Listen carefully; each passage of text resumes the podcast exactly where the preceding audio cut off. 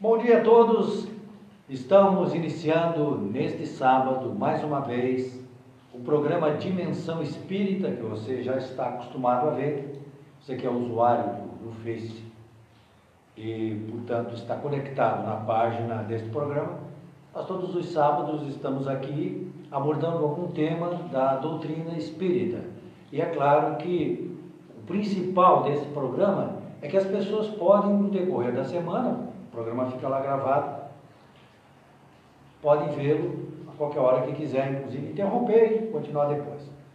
É, hoje nós vamos abordar o tema Deus na visão espírita com o Juliano, que é lá de Orleans. Bom dia, Juliano. Tudo, tudo beleza? Bom dia, bom dia a todos os nossos telespectadores, vamos dizer assim. E é com grande alegria que a gente vem aqui conversar um pouquinho sobre esse tema, Deus na visão espírita, né? Qual a visão que a doutrina espírita traz para aqueles que procuram estudar e compreender um pouco mais da, das leis divinas também, da, da bondade infinita do nosso Pai. Edson, como sempre, se ele não está, não tem programa, porque ele cuida ali da parte técnica. Quem, quem está do lado de lá não está vendo a parafernália que nós estamos aqui, né? Ali, a câmera, suporte, computador do Edson ali ligado para transmitir. Bom dia, Edson, tudo bem? Bom dia a todos, bom dia Gilberto, bom dia Juliano. É um prazer tê-lo aqui no nosso, no nosso programa mais uma vez. E aí a gente também pode dizer na nossa casa, né? Que a gente faz aqui no Consolador Prometido de Sá. É, a TV Consolador. É, o Gilberto denominou TV Consolador. ficou bonita a expressão, ficou bonita. É, um bom dia a todos que estão nos assistindo agora ao vivo e também para aqueles que vão nos assistir depois na gravação. Bem, vamos lembrar, né?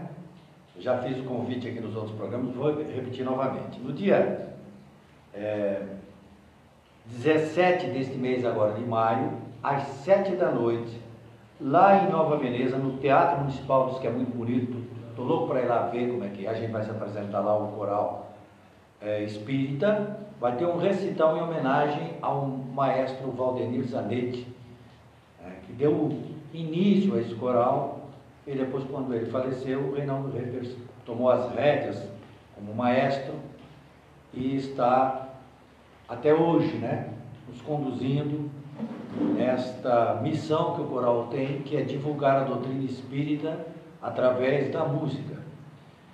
O, o Juliano, o coral, é, ele tem feito coisas espetaculares, sabe? A gente, para mim, por exemplo, a gente teve Uberaba, teve diversos locais. Mas para mim, quando nós fomos em Porto Alegre, fazer uma viagem lá ao coral, o Aramis, que tem um centro espírita lá em, Porto Alegre, nos levou em diversos lugares para apresentar fora do tradicional. Então nós tivemos, Edson, me lembra, Edson, estava junto, né? Nós, nós tivemos, nós cantamos no shopping quando a gente chegou, é, de improviso, a gente foi almoçar, ele nos recebeu, a gente foi almoçar ao meio-dia, cantamos no shopping, Cantamos numa casa para senhoras.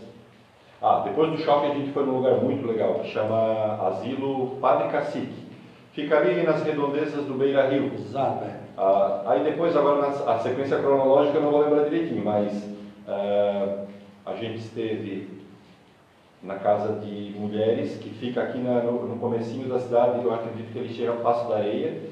Ah, cantamos nós ficamos dois dias, né? Ah, mas aí eu, eu não posso deixar de falar que eu acho que cantamos na Casa de Recuperação de Homens, que fica lá na Restinga, no bairro Restinga, o bairro do, do Ronaldinho, né? Ele, ele veio de lá.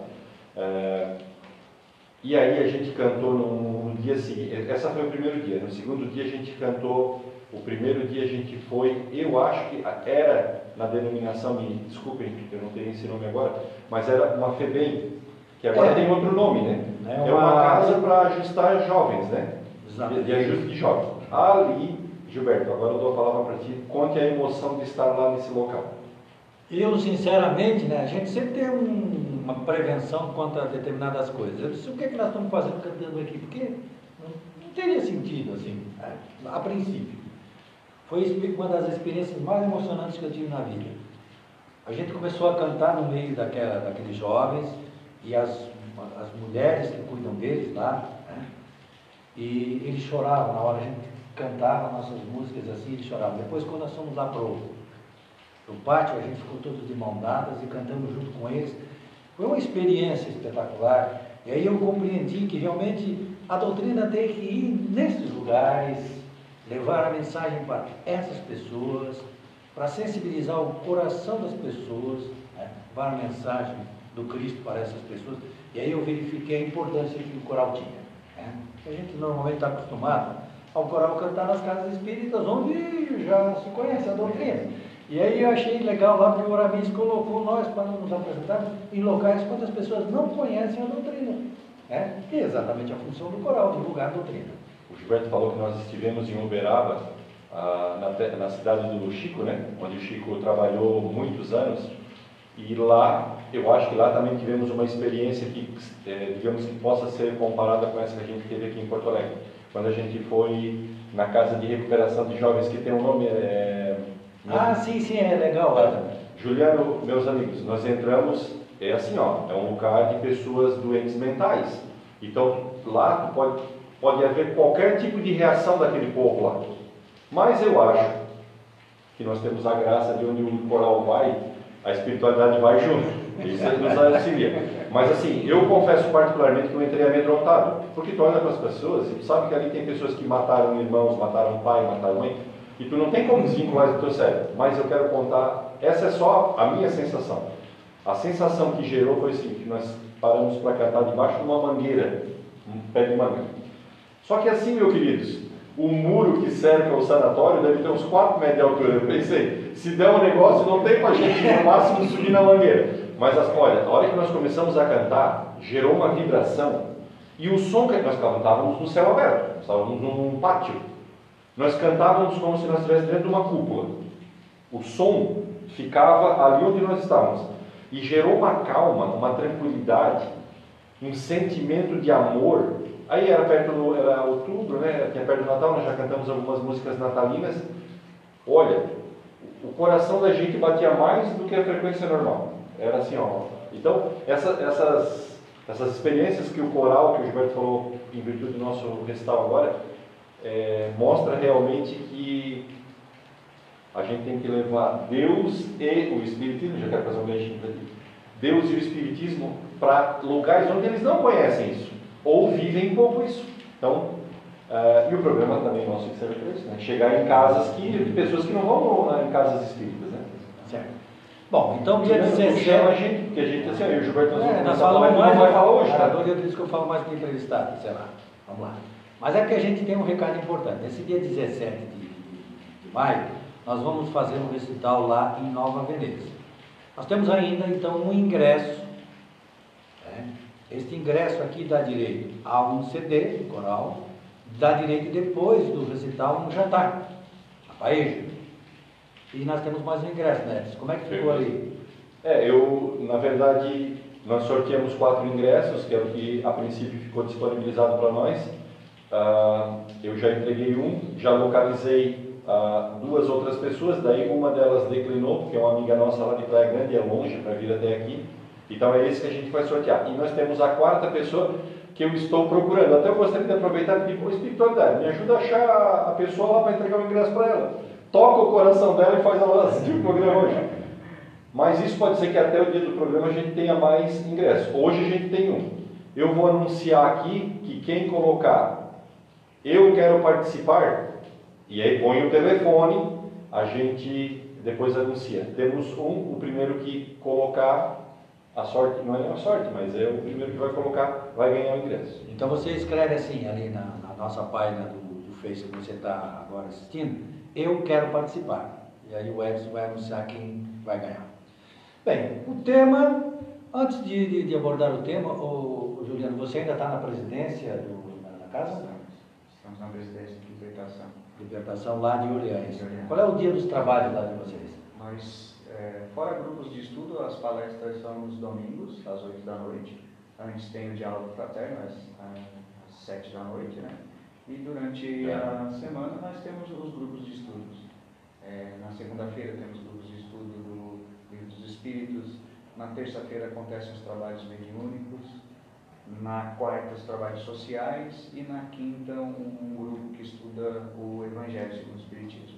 A gente tem sempre ido fazer palestra lá, é o Edson, né? A gente, você faz aqui, a gente faz lá, é assim que a gente trabalha, né? E verifica que realmente há uma frequência boa lá, a casa tem realmente uma frequência. Tem em torno de 50, 60 pessoas é a média. Tem alguns dias que dá menos pessoas, outros que dá em torno de 80, 90. E lá é sede própria? Eu... É sede própria. Que ótimo, né? Que beleza. Inclusive a Dorilda foi uma das fundadoras junto com a dona Senilde, na época, e mais alguns trabalhadores, em 1982. O que, que a Dorilda não, não abriu aqui? Parece que 14 é. uma coisa assim. Se você quiser, fala de Oriente, da região, quiser conhecer a Casa Espírita lá, ela fica. A, a referência para mim é, é, a Pai. A Pai. Atrás da Pai, né? Atrás da Pai. Na verdade é a frente da é, Pai. É, a frente, porque a. Porque, é, porque assim, existe a Venceslau Conchés, que é a, a rua principal ali do bairro Barro Vermelho, e a Pai tem os dois lados da, da rua. Ela fica tanto na Venceslau quanto na, na Capitão Galdino Guedes, que é a, a, a sede da APAI, que fica a entrada mesmo. É, Mas é uma Não é bem uma esquina, é uma ponta, né? É, é assim, né? Legal. Bem, Juliano, Deus na visão espírita. Vamos ver o seguinte, mas se tem na visão espírita, também tem na visão todas, né? Em, em todas, todas, as religiões. Em todas as religiões. É. Não é uma coisa é, somente da doutrina espírita. Né? Mas se me permite, Gilberto. Você é, fala o que quiser. É, agora nós já falamos bastante é, aqui, falando quase ainda do coral. Ah, sim. É uma, coisa, a palavra. É, é uma coisa interessante porque às vezes a gente pensa que a regeneração do próprio espírito, do ser, ela vem por somente um determinado caminho. E na verdade não é assim, né? Porque Deus está em tudo. E se ele está em tudo, ele está também na música. Sim, claro, exato. Principalmente numa música bonita, toca o coração. Então, como é, como é que vai tocar o coração das pessoas? Tem pessoas que vão ser tocadas pela música, tem pessoas que vão ser tocadas, por exemplo, pela, pelo esporte. Olha o que o esporte conseguiu fazer com as duas Coreias. Exato. Conseguiu, né? Então, é, é uma visão interessante. E justamente essa é a visão da doutrina espírita, uma visão de amplitude, onde Deus está em tudo. Deus está em tudo. Bem, vamos, vamos lembrar um pouquinho os conceitos que a gente tem de Deus, é, outras visões, outras visões. Gilberto, assim, a gente tem, quando se fala em Deus, até pelo próprio fato de que na Gênesis de Moisés, está é, tá lá, e Deus fez o homem à sua imagem e semelhança, então muitas vezes a gente tem a ideia de Deus como sendo um velhinho de barba, um senhor que está em algum lugar do universo, sentado no seu trono, rodeado de anjos. Está vendo Deus é um homem, não uma mulher. Tá? Essa é a concepção que a gente tem. Até porque Deus é Pai, a gente sempre fala isso, né? Deus é Pai, todas as religiões. Mas talvez o, a imagem que mais venha na nossa mente é aquela imagem do Michelangelo, que está lá na Capela Sistina, que é, a, é intitulada justamente como a criação de Adão. Ah, muitas pessoas já devem ter visto, mas quem não viu com certeza sabe mais ou menos do que a gente está falando, porque é aquela Coloca imagem... aí no, no, no, no Google, né? É, Michelangelo. Michelangelo, Capela Sistina, Exato. vai aparecer lá. Vai aparecer. E essa imagem, talvez ela represente para nós a imagem de Deus, mas não seria o correto porque ela acaba tirando da gente o foco principal e uma das principais bases da nossa reforma íntima. Porque se a gente entender a Deus somente como um ser, alguém, um, um ser, principalmente um ser individualizado, né? um ser humano, né? fica muito complicado de a gente entender os atributos da divindade. Então isso é muito interessante. E Allan Kardec é talvez o primeiro que traga uma visão muito mais amplificada de Deus, que retira mesmo essas limitações que a capacidade do ser humano tem de colocar, porque a gente vê Deus na nossa visão, na visão do ser humano, na visão de limitações que o ser humano tem. Né? Então, lá no primeiro item, aliás, na primeira pergunta do Livro dos Espíritos, e é interessante, Edson, porque o Kardec vai tratar de Deus na primeira parte do livro dos Espíritos, então não é à toa que ele começa falando de Deus, para a gente poder ter essa visão ampla que a doutrina espírita nos traz, ele pergunta na primeira questão: que é Deus? Né? Muito, muito se fala nas casas espíritas, por exemplo, é, por que Kardec não perguntou quem é Deus ou o que é Deus? Talvez para retirar da nossa mente essas ideias de que Deus é alguém ou alguma coisa, e justamente para dar essa amplitude, né? E também para não é, dar um pré-conceito, uma visão pré-concebida do leitor e para não influenciar na resposta dos espíritos também. Quando a gente lê a pergunta, já se observa que o Kardec queria uma definição de Deus, né? Não humanizar ou pôr numa situação que seja igual a um homem, seja igual a uma luz, seja igual a uma energia, né? Ele pergunta numa definição, e a resposta é, é uma definição. Né? A resposta é uma definição. Então a resposta é: Deus é a inteligência suprema e causa primária de todas as coisas. E aqui já tem uma substância muito interessante para a gente poder analisar, porque se Deus é a causa primária de todas as coisas, ele, isso significa dizer que Deus está em tudo. Então a gente tem, por exemplo, esse copo de água, e a causa primária desse copo de água é Deus. O copo é feito de vidro, o vidro vem de uma mistura de areia com algumas outras substâncias, mas essas substâncias que formaram esse copo têm a causa primária em Deus. Né? E isso a gente às vezes não pensa. Então, o nosso corpo físico tem a causa primária em Deus. Nós, espíritos, temos a causa primária em Deus. Tudo no universo tem a causa primária em Deus. Né? E a inteligência suprema. O que significa dizer? Que se a gente pegar Beethoven, um grande, uma grande inteligência na área da música, Albert Einstein na ciência, Michelangelo na pintura, inúmeras pessoas de várias áreas, Sócrates, Platão, Aristóteles na filosofia, enfim, soma-se todas essas inteligências. Primeiro eles têm a causa primária em Deus, mas Deus é a inteligência suprema. Então soma-se todas essas inteligências e vai dar o quê? Um grãozinho de areia da inteligência de Deus? Eu acho que é muito grande o grão de areia, né? Exatamente. e a gente nunca pensa nisso, né? Então é muito interessante. Ô, Juliano, eu estava eu tava só relembrando que na, na semana passada a gente falou sobre. Allan Kardec foi? Allan Kardec. Kardec. Aniversário. E esse, esse mês é o, a URI tem como tema das palestras em todas as casas uh, Allan Kardec. E aí eu fazendo estudo né, sobre esse tema, a gente observou o seguinte, que quando a doutrina espírita chegou, ela, ela chegou num momento histórico importante. Do século XVI ao século XVIII, nós tínhamos o fanatismo religioso. Não precisa nem a gente relembrar, mas vamos, vamos só passar aqui por cima. Que é né? como a parte negra da história. É, nossa história. É. A humanidade, nós estamos lá como espíritos participando desse processo. É assim que a doutrina nos, nos diz. A gente passou por diversas encarnações e a gente esteve lá. Né? Participando daquele fanatismo que provocou a guerra das cruzadas, então aí tu tinha direito, em nome de Deus, de matar outra pessoa, porque ela não acreditava no teu Deus. Você tinha o direito de, da, na Inquisição, de condenar aquele que eram, que eram hereges. Né? Então se cometiam diversas atrocidades. Isso aí foi, foi, foi culminou lá na, na, na Revolução Francesa, onde, né? Por quê? Porque a religião apoiava o Estado. Então o Estado oprimiu o povo, e aí quando o povo se revoltou, o povo se revoltou contra tudo. Contra o Estado, contra a religião da época, contra tudo. Né?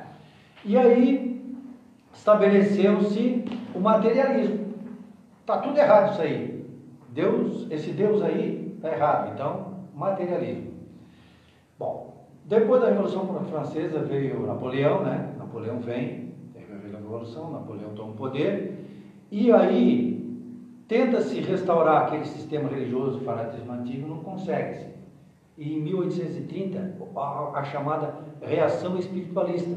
Na faculdade da França, na, na, nas escolas da França, é estudado o espiritualismo. Esse conteúdo que Kardec traz para o livro dos Espíritos é o conteúdo do espiritualismo da época.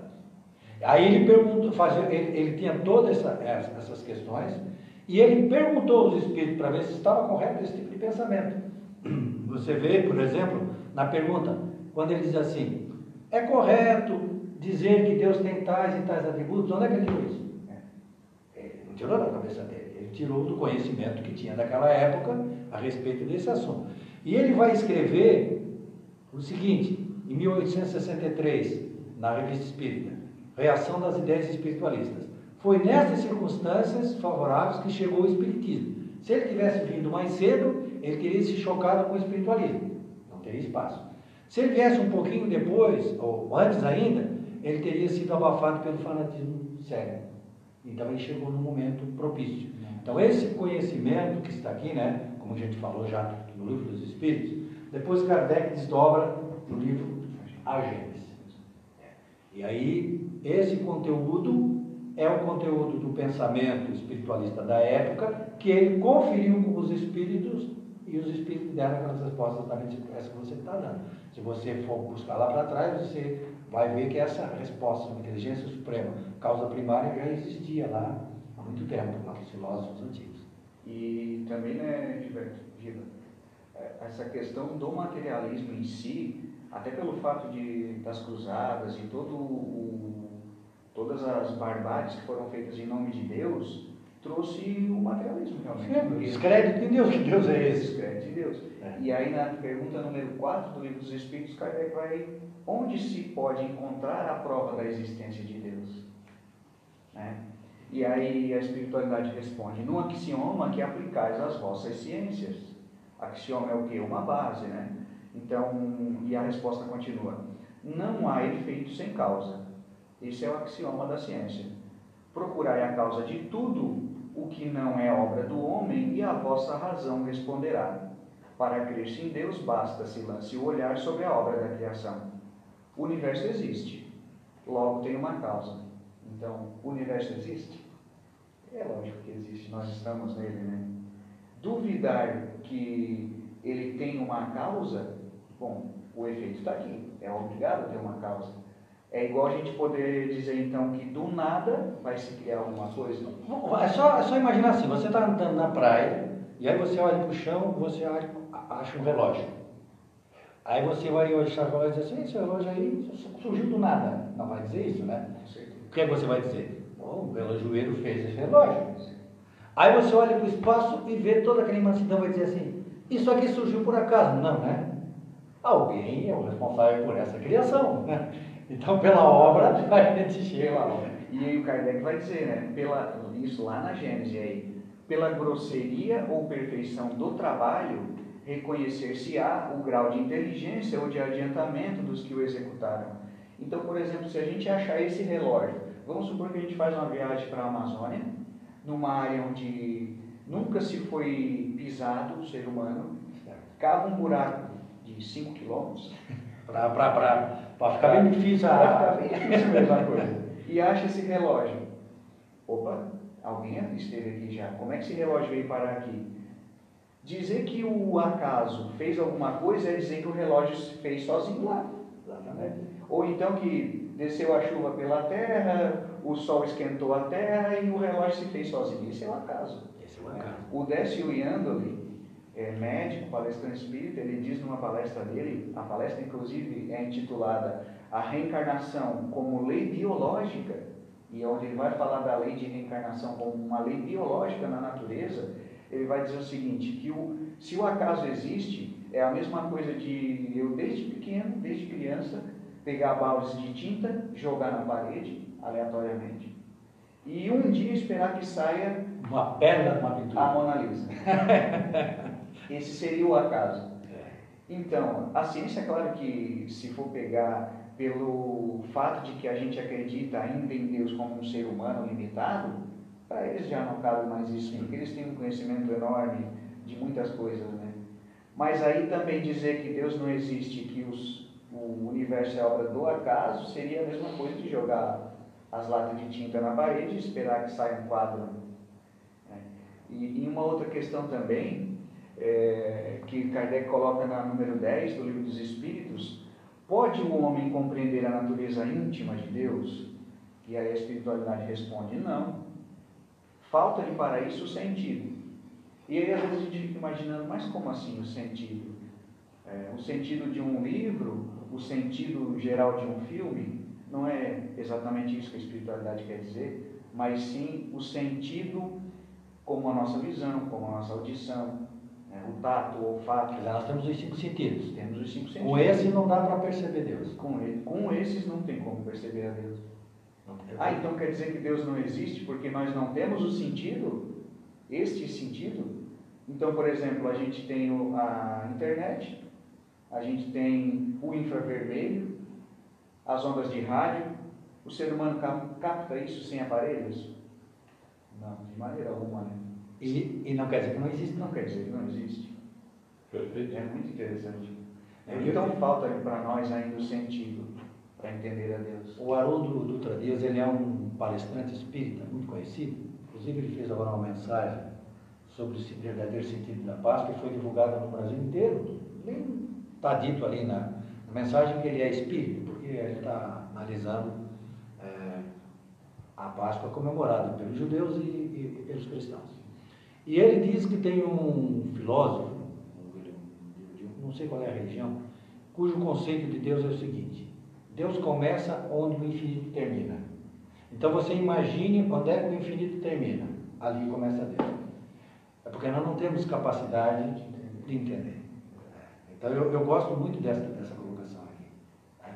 Você, você tende a chegar ao fim do infinito.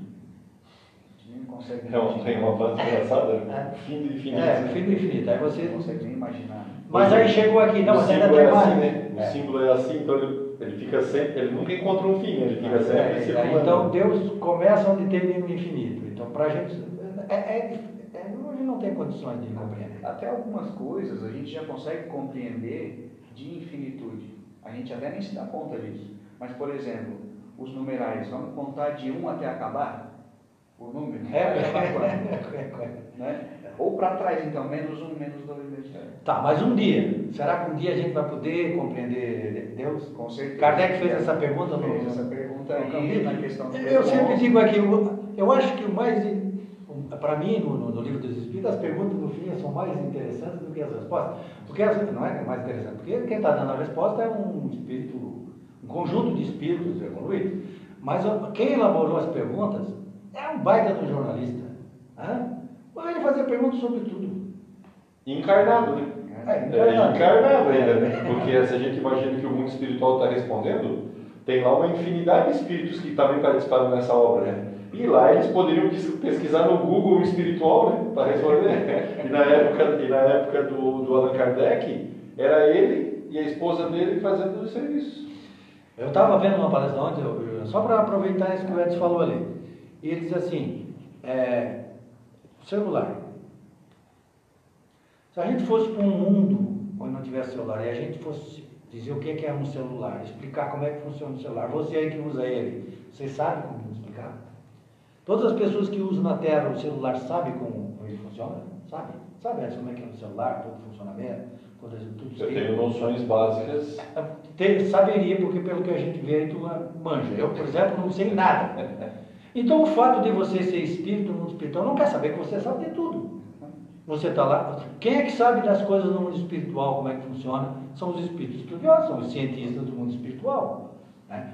Então, Kardec perguntou para esses espíritos, não é para qualquer espírito. Porque esse qualquer espírito também não saberia. Como nós, nós sabemos tudo, todo o conhecimento científico da Terra. E aí, como explicar, por exemplo, nessa mesma linha de pensamento, é, por isso que a gente não consegue entender a Deus, como é que vai explicar uma cor para uma pessoa cega de nascença? Né? Isso Kardec fala na, na- Os espíritos falam na resposta. Então, assim, ah, o vermelho, por exemplo, eu posso dizer que é uma cor quente? Não sei. Para ele ter a sensação por um outro sentido, Por um né? outro sentido. Aham. Ah, e é dessa forma que a gente vai aos poucos. Uma cor, uma cor gritante, Uma cor porque gritante. ele usa o sentido da audição, né? Exatamente. Então, como seria o azul? Ah, como uma brisa leve, Uhum. que a gente lembra do céu, alguma coisa nesse Perfeito. sentido. Né? Mas são noções muito, muito Sim. básicas, É, muito longe, né? Olha só, você é um espírito superior, aí você tem que explicar para a criançada que não entende o assunto, né? você tem que explicar para essa criançada como é que as coisas funcionam, que linguagem que você está para usar. A minha, espírito superior, que sei em profundidade, ou a linguagem daquela pessoa ali. Então eles explicaram dentro da nossa linguagem. E aí quando Kardec perguntou se um dia o homem pode compreender, eles responderam que um dia. Quando não mais, aí na questão 11, né? Será dado um dia ao homem compreender o mistério da divindade, quando não mais tiver o espírito obscurecido pela matéria. Quando pela sua perfeição, o espírito né, puro, se houver aproximado de Deus, ele o verá e compreenderá.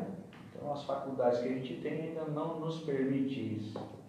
Ou seja, nós só vamos é, compreender realmente Deus quando nós estivermos bastante evoluídos para a Conhecemos alguém que falava direto com Deus, se comunicava direto com Deus? Você conhece alguém que fazia isso?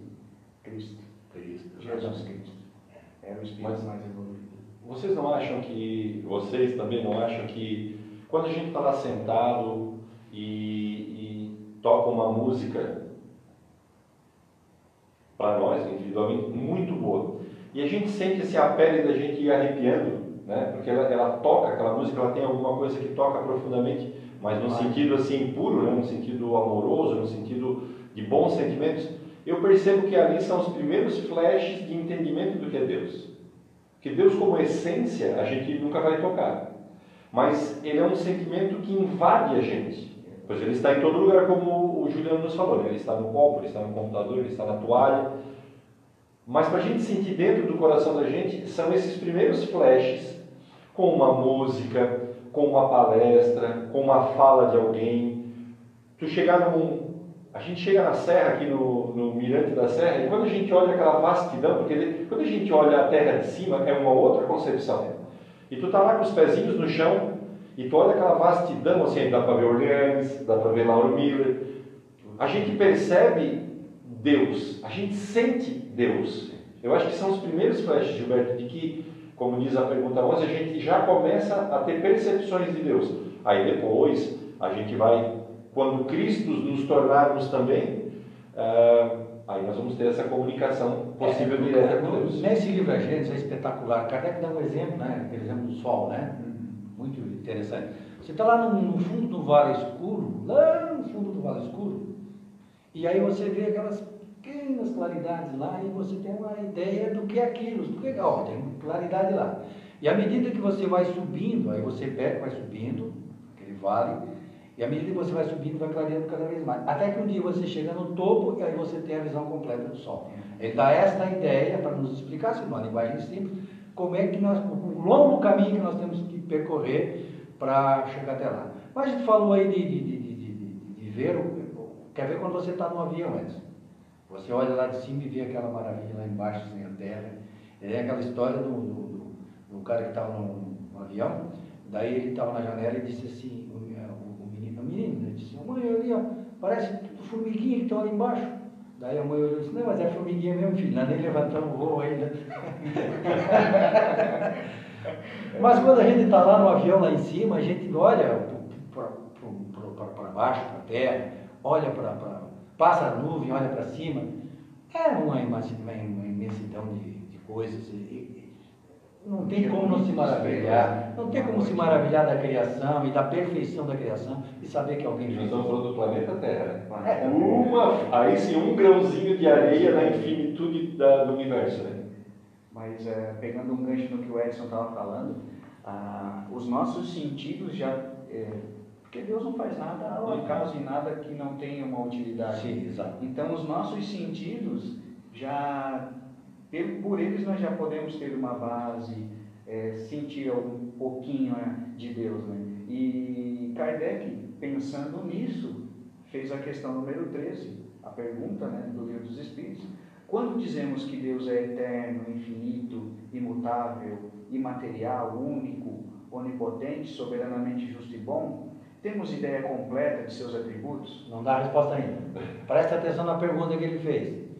Ele falou, eterno, infinito, imutável, material, único. Então, onde é que ele tirou esse conhecimento? Aqui que nós falamos. Dos sentidos que ele considera. É, não, é porque o, o espiritualismo da época tinha essa concepção já de Deus. De, é, colocavam esses atributos de Deus. Então, ele perguntou para os espíritos: está correto esse tipo de entendimento que a gente tem hoje, de que Deus é, tem todas essas qualidades? É o que os espíritos responderam?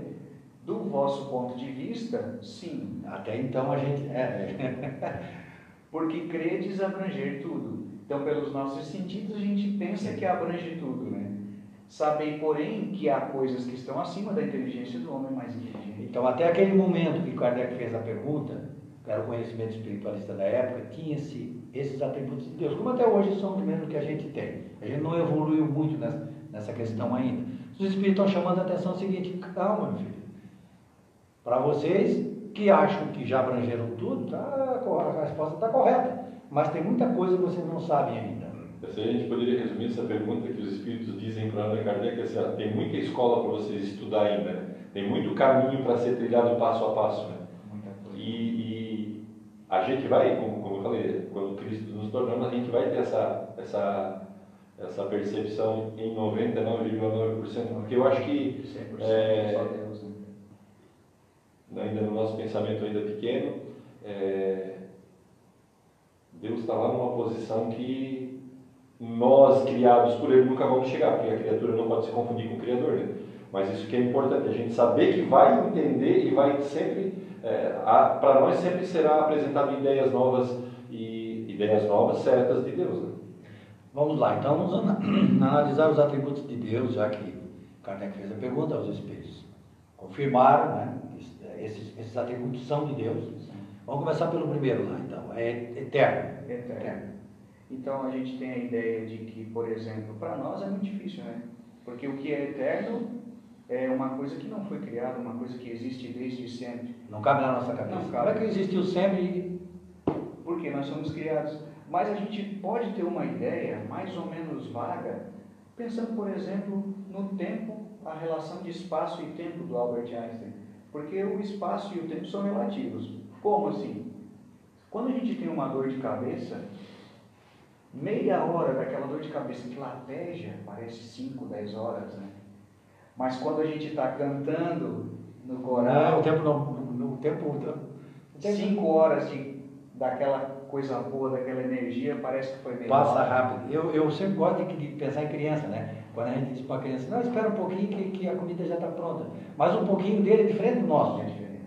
O nosso pouquinho, a gente espera uma hora, duas, é, é pouquinho. Mas com a criança que está com fome, ela fica desesperada, porque o, o tempo dela é diferente.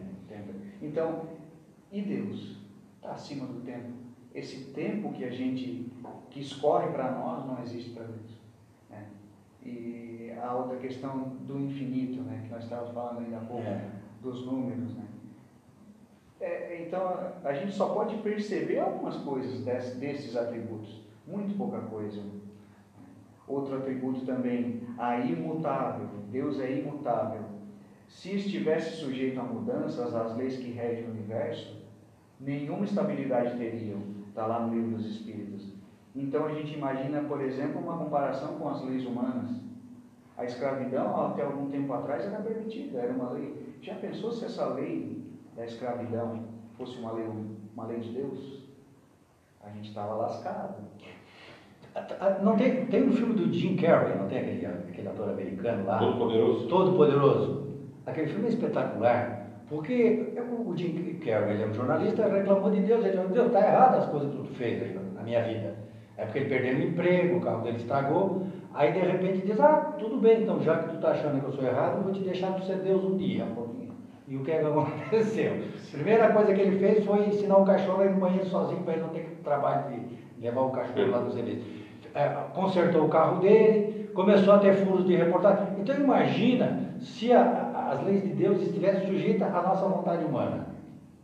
Eu penso assim, dando o exemplo do copo de novo, da imutabilidade das leis de Deus e principalmente da imutabilidade de Deus, eu penso assim, então esse copo, para mim, ele está perfeito. Ele é feito de vidro, uma, uma característica muito bonita, mas aí o Giba diz assim, não, esse copo para mim não está perfeito. Para o Giba, por exemplo, estaria perfeito se tivesse uma alça. Certo, é. Ok.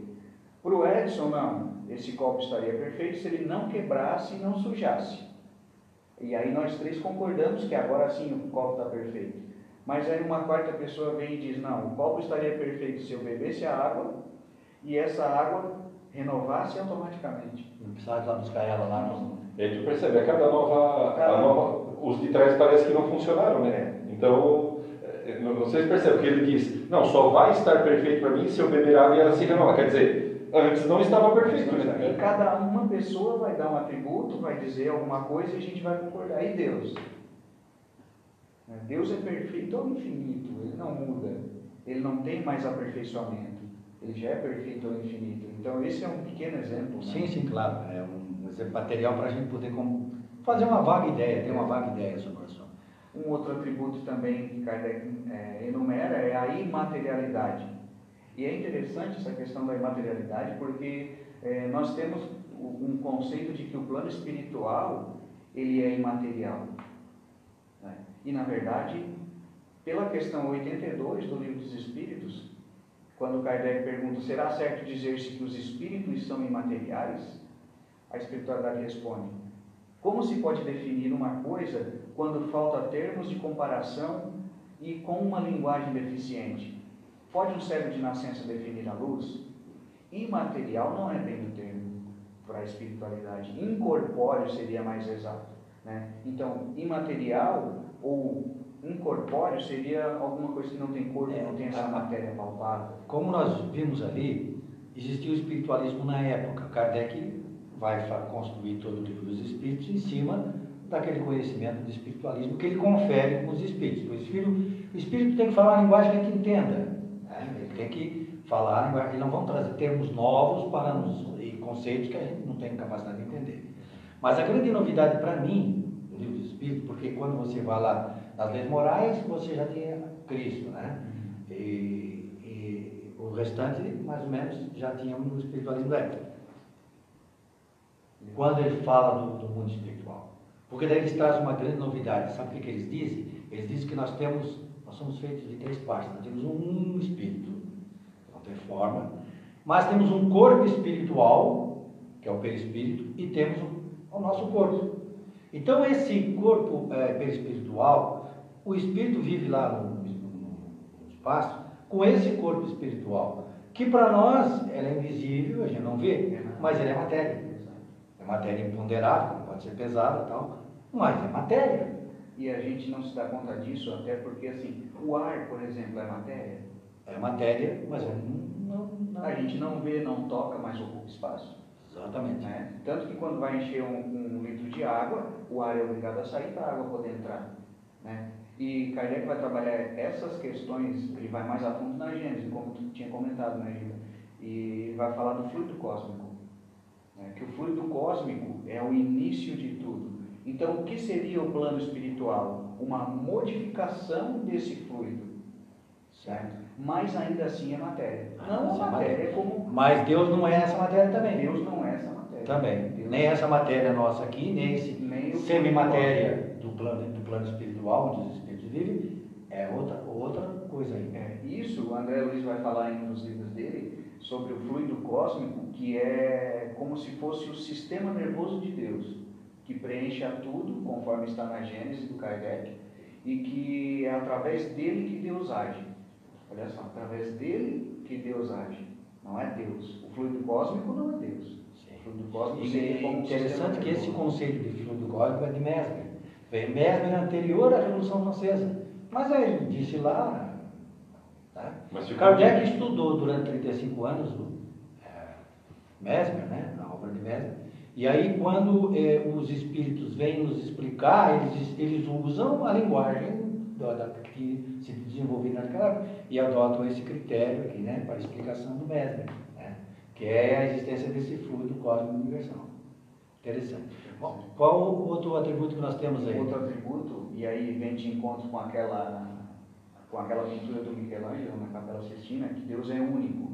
Se muitos deuses houvesse, não haveria unidade de vistas, nem unidade de poder na ordem do universo, livro dos Espíritos. Então, se Deus é único, a gente já estava conversando antes, né?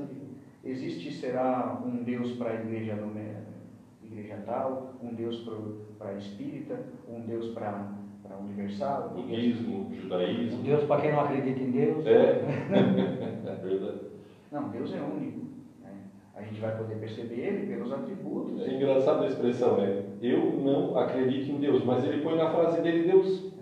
Ele, ele, ele, põe, ele personifica Deus na frase dele, mas ele não acredita em Deus. Então fica estranho, né? Tu acreditar numa coisa que não personifica. É, Né? na verdade, o Emmanuel, que é o mentor do Chico, né?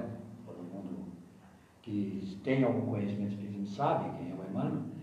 Ele diz que não existe nenhum um espírito na Terra hoje que não tenha a ideia inata de Deus. Porque como ele vem de uma encarnação anterior, esteve lá no mundo espiritual e lá esse conhecimento é, é de todos. né? Então não tem como a pessoa não saber. Não saber.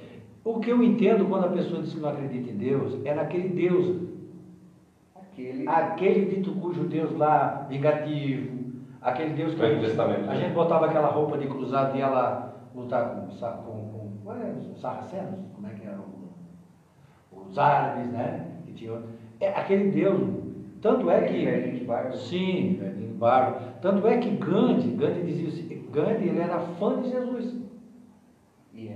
Contra os, os- os cristãos. Ele diz, os cristãos. Porque os cristãos invadiram a terra dele, dominaram o povo dele, mandavam, pintavam e bordavam, e depois iam lá para a igreja rezar para aquele Deus, é aquele Deus ali, dos cristãos ali, que ele, que ele falava, ele não, acreditava- não acreditava por causa desse- dessas distorções que havia. Né? Inclusive o Haroldo, eu estava escutando ele ontem, ele está nos Estados Unidos fazendo palestra e ele falava sobre, sobre Gandhi, que um grupo de, de não é filósofos, é teólogos, perguntaram, um deles, muito malvadamente, perguntou para Gandhi assim, ô Gandhi, o que que precisa para a Índia poder ser um país cristão? Porque Gandhi não era cristão, né? Exato. E aí, é hindu, religião hindu. Entendendo? E aí Gandhi para, pensa e responde duas coisas. Primeiro, que Deus seja conhecido por todos, que o Cristo seja conhecido na sua essência. Porque a doutrina deturpada que a gente tem hoje não permite que Deus seja conhecido, que Jesus seja conhecido e aceito. E segundo, que os cristãos pratiquem as leis de Jesus, o Evangelho de Jesus. E até hoje, a, Índia ainda é um país hindu, porque a gente que se denomina cristão não segue o Evangelho. A gente tem o livro bem explicadinho, né? Inclusive aqui nós temos uma obra espetacular que se chama O Evangelho segundo o Espiritismo, que são os conceitos de Cristo, né? O ensino moral de Jesus à luz da doutrina. O problema é que a gente lê, lê, lê, mas não pratica. Não pratica. Hoje vi uma outra questão ainda. Quando a gente da- diz, é a gente, é a gente mesmo. É a gente mesmo, é nós, sou eu, sou eu. né? É, uma outra questão interessante do, do, de que Deus é único é que exclui a possibilidade de um ser, ao contrário de Deus, malvado ao infinito e que tenha poder de contracenar com Deus. Então imagina uma guerra. Uma guerra é vencida por batalhas. É, então, se existisse algum ser que pudesse em algum momento ganhar uma batalha de Deus, Deus já não seria único Sim, aí tu está e onipotente. tá dizendo que o diabo então não, Não existe. existe. Diabo não existe. A gente até pode ficar talvez decepcionado, porque muita coisa a gente bota na conta do diabo. É bom, né? Botar a culpa no diabo, né? É. É, bom, nesse livro, Céu e Inferno, esse, esse assunto é bem abordado do diabo. Foi aqui que eu falei já, que eu realmente, é, lendo esse livro, que eu, eu verifiquei que não pode existir o diabo aqui. Porque ele tem uma parte que Kardec é, coloca assim, imagine se o diabo se arrepender, Deus perdoa ou não perdoa? Só no formulário. Aí alguém vai dizer assim, não, mas o diabo nunca vai, vai pedir perdão. Não estou perguntando isso, estou perguntando. Se ele se arrepender realmente e pedir perdão, Deus perdoa? Então não existe um ser voltado para o mal eternamente. Exatamente. né? Tem uma, uma, uma, uma- uma- uma igreja cristã ortodoxa que defende a conversão do diabo. Diz que é possível, sim, que ele se converta. O que, é que a, a doutrina espírita nos explica? Existem seres diabólicos, existem seres voltados ao mal, né? que se comprazem no mal, que são seres diabólicos, espíritos diabólicos. Mas eles vão se regenerar e um dia vão evoluir também. Até porque o termo diabolos, Sim, que, e a essência dele é adversário. adversário. Né? Não quer dizer que seja um, um- esse diabo que a gente imagina hoje também foi criado por nós lá na Idade Média, provavelmente. Né? Esse conceito, né? Esse conceito. né? E uma outra questão que vem de encontro com a unicidade de Deus é que ele é onipotente, ele é todo poderoso. Então não é possível que um ser todo-poderoso crie alguma coisa que possa combater com ele, né? que possa se opor a ele em, alguns em alguma das suas vontades. Né? E aí vem a questão também do soberanamente justo e bom. Essa aí para mim é, uma, é um atributo, a qualidade. É, eu ia, eu ia também falar, Giba, que para mim é, é a, talvez a mais intrigante, a questão que mais me chama a atenção, porque soberanamente justo e bom. Para início, juntando com a questão do diabo, se Deus é soberanamente justo e bom, ele não poderia criar alguém que fosse eterno no mal. Né? Ele não seria soberanamente justo e bom. É, se nós já definimos um modo de falar, né? de que Deus é, é onipotente e único, o diabo estaria abaixo dele. E ele é soberanamente justo. Ele poderia, ele poderia fora dessa definição, fazer assim e o diabo sumir.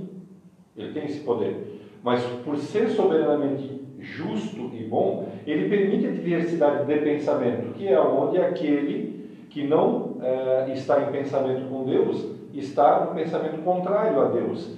Ele está vivendo fora desse amor, então ele é mau. Então ele é tão soberanamente justo que permite o mal. Porque existem essas perguntas, mas, mas Deus não poderia, uh, num sopro, aplacar tudo e acabar com o mal? Poderia. Mas ele, ele, ele, tá, ele deixou essa função para nós. Para a gente aprender. Eu é. gosto de usar o, o exemplo da, da, chapa quente. Né? Se eu coloco a mão na chapa, chapa quente, eu vou perceber que eu vou ser prejudicado por isso. Eu vou queimar a minha mão. Né? Então aí eu aprendo com aquele erro ali que eu não devo mais cometer aquele equívoco. E assim Deus coloca as suas leis. E à medida que a gente vai transitando por elas, a gente vai aprendendo. Quando a gente se desvia dessa lei, é o mal botar a mão nos causa um mal. é isso? Mas é, é, a gente aprende e, e, não, não faz mais. Mas o que me chama a atenção nessa questão de justiça, vamos dar um exemplo prático aqui assim. Se Deus fosse só bom, ele seria tipo aquela mãe que bota a mão na cabeça do filho, tudo que ele faz de certo e errado, ela concorda. É bom, a mãe, ah, a mãe é boa, a mãe nunca me bate, a mãe nunca me, me, me xinga, xinga porque ela é boa, porque ela é boa. Mas Deus não é só bom, Ele é justo também. E também não é só justo, porque se ele fosse só justo, poderia ser muito rigoroso. Aí vai voltar naquela questão do Deus antigo, que era vingativo, que quando a gente errava, ele nos punia. Então ele é ter essas duas, esse atributo está num só, justo e bom. Não é assim? Deus é justo, Deus é justo e bom. Olha só, ele, tem, ele reúne essas duas qualidades ao mesmo tempo, o que nos deixa tranquilos de perceber que tudo que nos acontece é para o nosso bem. Para o nosso bem. Uma, uma outra questão, um outro exemplo também, a gente pode imaginar um, um irmão nosso lá na África, por exemplo, que é aqueles só pele e osso, aquelas criaturinhas, né, que às vezes não consegue nem se levantar de não, porque não tem mais força, está desnutrido, não tem mais alimento. Né. E aí a gente pensa, então, Deus é tão mal que permite que aconteça isso para um dos nossos irmãos. Porque dá uma dó, né? De, ver. E a culpa é de quem? E aí a gente vê também uma foto daquela da Segunda Guerra Mundial, quando aqueles nossos irmãos foram encarcerados lá no Holocausto, vê aqueles seres também com aquela fisionomia muito magra, esquelética. E aí imaginamos assim: Deus é justo e bom e aí ele permite a reencarnação, aonde um espírito ou uma, uma gama de espíritos que praticou o mal na Segunda Guerra, por exemplo, possa voltar e passar na pele o que ele fez os irmãos passarem, para ele aprender, introjetar Sim. no espírito o que ele causou e ele desejar que isso ele nunca mais ele volte a fazer pela, pela, pela injustiça que a gente só. Porque na verdade eu perguntei, quem é que é culpado desse pessoal lá passar fome lá na África? Somos nós. Por quê? Porque hoje a gente sabe que tem alimento que é jogado fora, alimento bom, tá? Lá do, né? do mercado. Ah, não é bonitinha essa maçã aqui. Não, está muito bonitinha, joga fora. Só o que se joga fora hoje na Europa dá para matar a fome no mundo, né? No, no mundo duas vezes. Né? E, e todas essas injustiças que tem, a própria sociedade poderia tem condições de, de atender, porque as questões básicas elas devem ser atendidas pela, por nós. Mas como nós somos orgulhosos, somos vaidosos e somos egoístas, nós não olhamos para isso aí. Mas Deus permite que a gente sofra injustiça para a gente dar valor à injustiça. Jesus disse isso lá no segundo evangelho. Né? Bem-aventurados suas vozes, são injustiçados. Porque a partir do momento que você é injustiçado, você aprende o valor da justiça. Resgata. É, você aprende o valor da justiça, porque quando você não sofre, você não percebe como é. Você dá tapa em todo mundo, não pega nada para ti. O dia que tu levar um tapa na cara, tu vai e vai te assustar e vai dizer, oh, mas dói? Dói. É, aí você vai perceber a injustiça. Né? Então, então, é uma forma de ensinamento. Eu sempre. É uma forma de ensinamento esse quando a gente sofre injustiça, quando a gente sofre aquilo, para que a gente aprenda. E a gente vê que não é bom, o calçado está apertado. Não faz então para o outro. Então não faz para o outro. É, quando a gente vê situações assim agressivas como a fome na África, o Holocausto na Segunda Guerra Mundial, é, guerras civis que matam irmãos, né? Como foi lá na Croácia, na Bósnia, assim, de repente explodiu lá e aí um lado de uma religião começou a brigar com o outro. A, a gente imagina e fica se perguntando por quê? Então Deus é injusto, né? Mas se a gente fizesse um, um raciocínio assim, imaginássemos que na nossa crença é, a reencarnação, mas que não houvesse a reencarnação, que a gente fosse criado espírito lá atrás e nunca morresse. Primeiro seria muito enfadonho, né? Tanto que nas histórias dos Highlands, né, que são imortais, né, eles chegam um momento que eles cansam, porque eles vão vendo as. Eles não morrem, mas os outros morrem. Então eles vão vendo toda uma geração passando e ele vai ficando sozinho. Né? Mas se a gente observasse e a gente não tivesse morrido nunca, a gente tivesse sendo sempre o mesmo espírito, a gente lembraria do que teria feito ontem, há 10 mil anos atrás, e aí perguntaria: como que tu vai consertar aquilo se não se tu já não aceita ser consertado, não é? Porque tu, tu é o mesmo, tu é, e nós somos sempre o mesmo, mas a, a, a essência, ou o fato do esquecimento, faz com que tu relembre tudo, e aí, e aí tu continua sendo injusto, é ruim, porque tudo que foi para trás de nós não é o melhor de nós, o melhor de nós está ainda por vir. Agora, Deus criou essa sistemática de que a gente vive na carne, morre, reaprende, analisa o que viveu, reencarna. Mas quando reencarna, há uma cortina para que ele seja em, em, uh, colocado em situações adversas, na fome, no holocausto, na riqueza, porque não é só o lado ruim, são os lados bons também, ou supostamente bons. Para mudar coisas, porque se deixasse ele pensando sempre no que havia sido o que ele fez, ele não muda. Preste atenção em nós. Eu tenho 52 anos, talvez o amigo que nos assiste aqui é um pouquinho mais velho. Né? Então, a gente não muda coisas que a gente fez. Na nossa, de, numa pequena vidinha de 52 anos, a gente não muda. Eu, eu, eu vou dar um exemplo, assim, é, para ser entendido da seguinte forma. Até o Juliano. Aí, quando chegar no mundo espiritual, nós, eu, depois eu morro também, chegar no mundo espiritual, vamos conversar com os espíritos assim, ó, um tem que amar o outro. Vocês ficam conversando aí, porque aqui o que rege aqui no, aqui, no mundo espiritual é a lei do amor. Vocês acham quanto tempo que ia demorar para a gente se acertar lá? É difícil, né? Ah, e para desenvolver, e para desenvolver, é, e para desenvolver, para, desenvolver um amor natural, sim, né?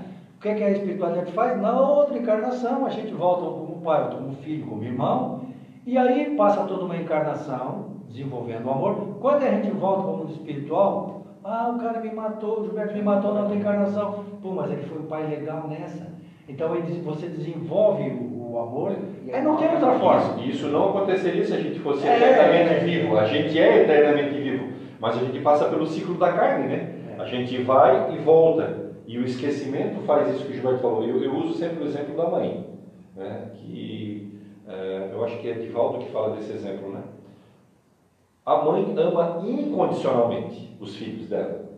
O pai, eu digo sempre assim, né? O pai ele vai no bar, pergunta opinião para os amigos no bar, para depois voltar para amar os filhos. A mãe não, a mãe ela ama os filhos dela incondicionalmente.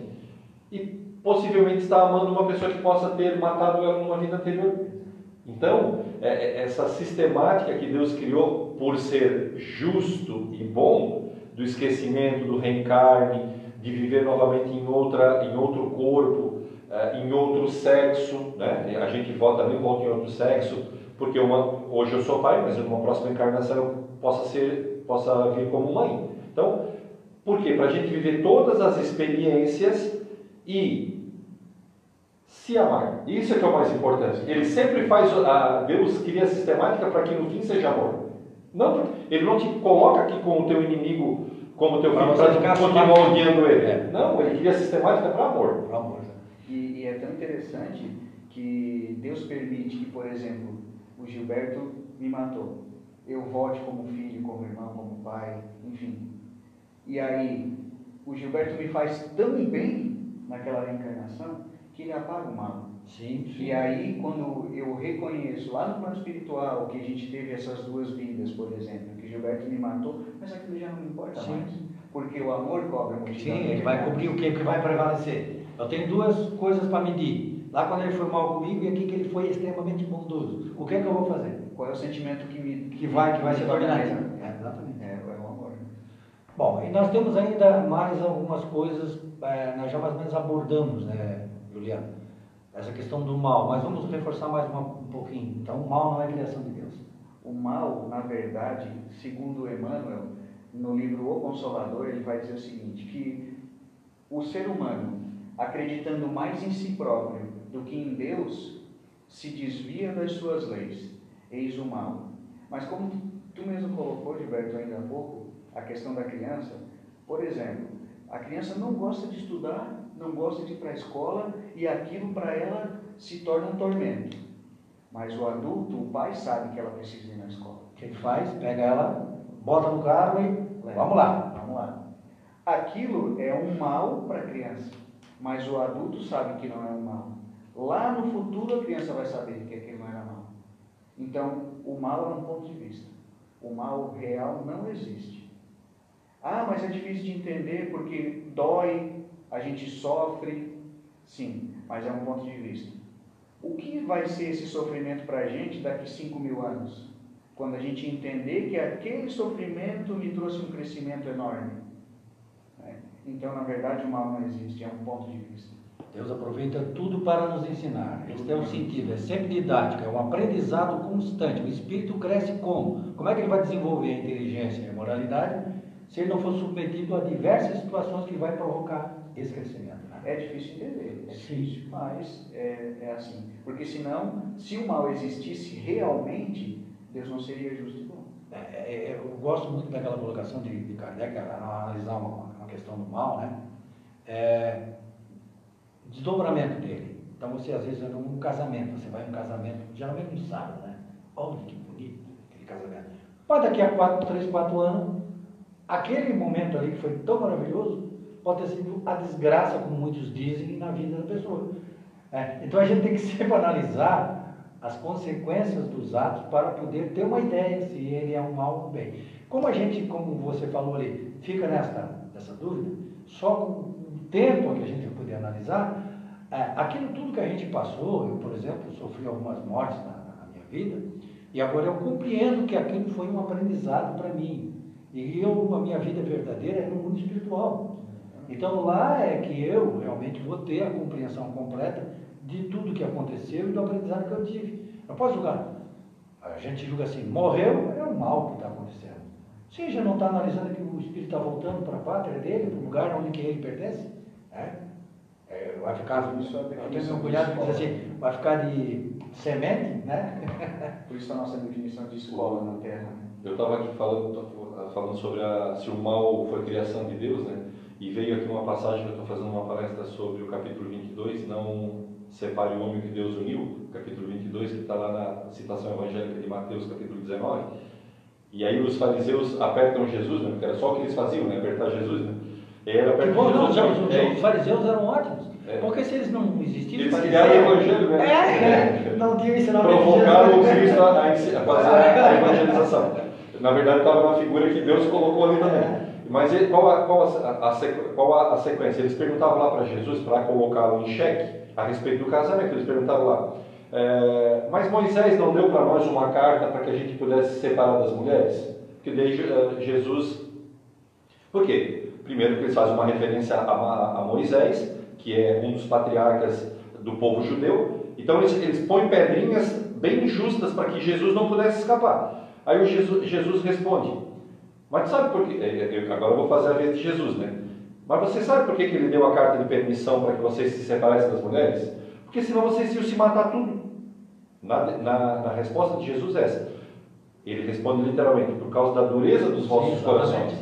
Mas se a gente se reportar, nós, a definição nossa de espírito é o quê? Nós somos criados simples e ignorantes. Ah, e aí ele termina lá, Jesus diz assim, mas antes não era assim.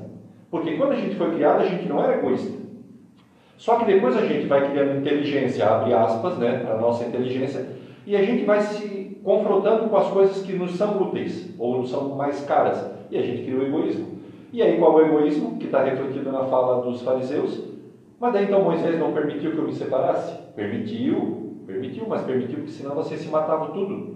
Por causa da dureza dos vossos corações. Quem que criou o mal não foi Deus. Eu na minha, no meu, no, na minha caminhada, eu nasci ignorante, passei por esse período de egoísmo, estamos passando ainda, então nós estamos criando os nossos males que também a gente vai deixá-los para trás mais para o futuro. Então, só para complementar, que o Cristo falou, é a dureza do nosso coração que cria mal. Exatamente. Porque quando a gente vai passando pelas etapas evolutivas, por exemplo, o instinto de conservação, no animal é o necessário. Então, o animal, ele vai primeiro se satisfazer. Ele vai ele comer, se né? primeiro se alimentar, para depois, se sobrar alguma coisa, ele deixa para o outro. Né?